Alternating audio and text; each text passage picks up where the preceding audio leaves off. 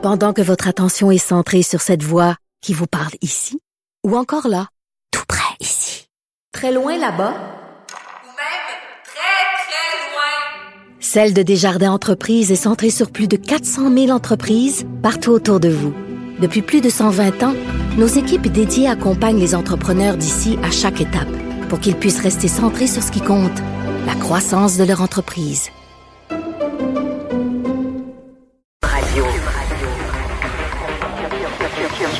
Cube Radio.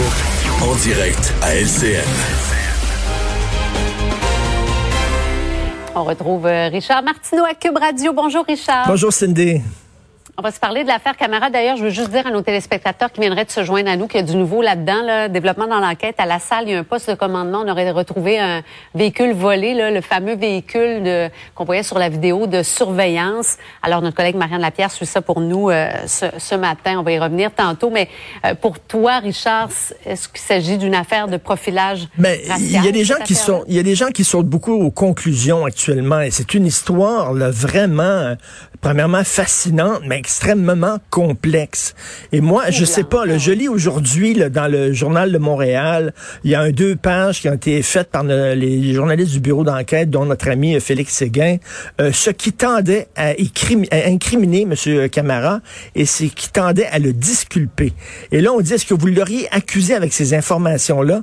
Écoute, je sais pas.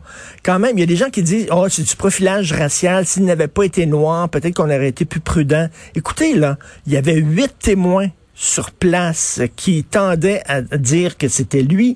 Il y avait du sang sur sa voiture, il y avait du sang sur sa porte d'entrée.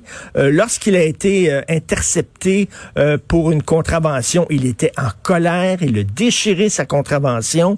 Il aurait menti lors de son interroga- interrogatoire. Donc, vous savez, en même temps de, de dire, là, je, je me mets à la place des policiers. Et on ne sait pas au moment où on se parle là, si euh, il, est, encore un témoin important, M. Camara. On ne sait pas ce qui s'est passé. Et d'ailleurs, Cindy, la mairesse de Montréal, si elle avait dit euh, cet homme a droit à la présomption d'innocence, c'est une chose. Mais c'est pas ce qu'elle a dit. Elle a dit il est innocent. De quoi elle se mêle? Si elle a des informations, si elle était un témoin oculaire des événements, si elle a, elle une vidéo, ben qu'elle qu'elle aille voir la police et qu'elle montre ça, elle n'a pas à s'immiscer dans le processus judiciaire. Elle devrait plutôt s'intéresser à sa ville qui ressemble à une dompe, qui a des trous partout et des détours et des travaux, c'est ça sa job. C'est pas de dire euh, il est innocent, il est coupable. Elle est pas Columbo, elle est pas Sherlock Holmes. Je trouve que vraiment elle a échappé solide. Donc, avant de dire oui, il y en a du profilage racial à Montréal, on se cachera pas. Je pense que si vous êtes à Montréal-Nord, vous êtes un jeune noir au volant d'une auto luxueuse qui vous appartient, vous avez des chances malheureusement d'être arrêté par la police. C'est vrai qu'il y a du profilage racial, mais est-ce que cette histoire est une histoire de profilage racial? Attendons avant de, pencher d'un bord comme de l'autre. Peut-être oui, peut-être non. Mais c'est une des histoires judiciaires, je trouve, les plus complexes qu'on ait au Québec depuis très, très longtemps. Maintenant, on va se parler de vaccination. On est quoi au Canada? 33e, 34e rang mondial pour ce qui est du rythme de vaccination? Et là, non seulement ça, mais là, on va, fa- on va faire la queue à la soupe populaire là, bientôt. Alors, il y a un organisme qui s'appelle COVAX, un organisme qui a été mis sur pied par l'Organisation mondiale de la santé pour distribuer des vaccins aux pays pauvres. Euh, donc, parce que, bon, euh, il y a des pays en Afrique, euh, Haïti, il y a des pays en Europe de l'Est qui n'ont pas beaucoup d'argent et on le sait que ça coûte cher, les vaccins. Il y a vraiment une surenchère euh, dans les vaccins. Donc, on va aider ces pays-là à obtenir des vaccins. Et là, le Canada a demandé de l'aide de cet organisme-là. C'est c'est une honte. On est le seul pays du G7 gênant. à cogner à la porte en disant Pouvez-vous, s'il vous plaît, nous donner des vaccins?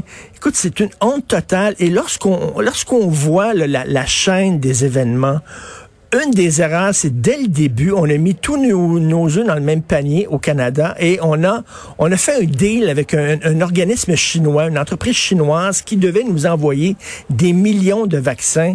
Et là, on s'est dit, bon, c'est clair, c'est fait. Les Chinois vont nous envoyer des vaccins, c'est parfait. Sauf que les Chinois, le régime chinois, c'est notre ennemi politique.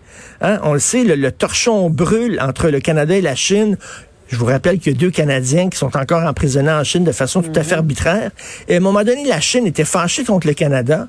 Et quelques jours après avoir signé ce, ce deal-là, la Chine a dit, tiens, vous aurez pas vos vaccins. Et là, on s'est retrouvé gros gens comme devant. Alors là, on attend le vaccin Moderna le 22 février. On va en recevoir moins que ce qu'on pensait. Pfizer, on sait que bon, il y a un problème avec Pfizer. Euh, bref, ça ne va pas très bien pour la vaccination. 2% des Canadiens seulement sont vaccinés au moment où on se parle.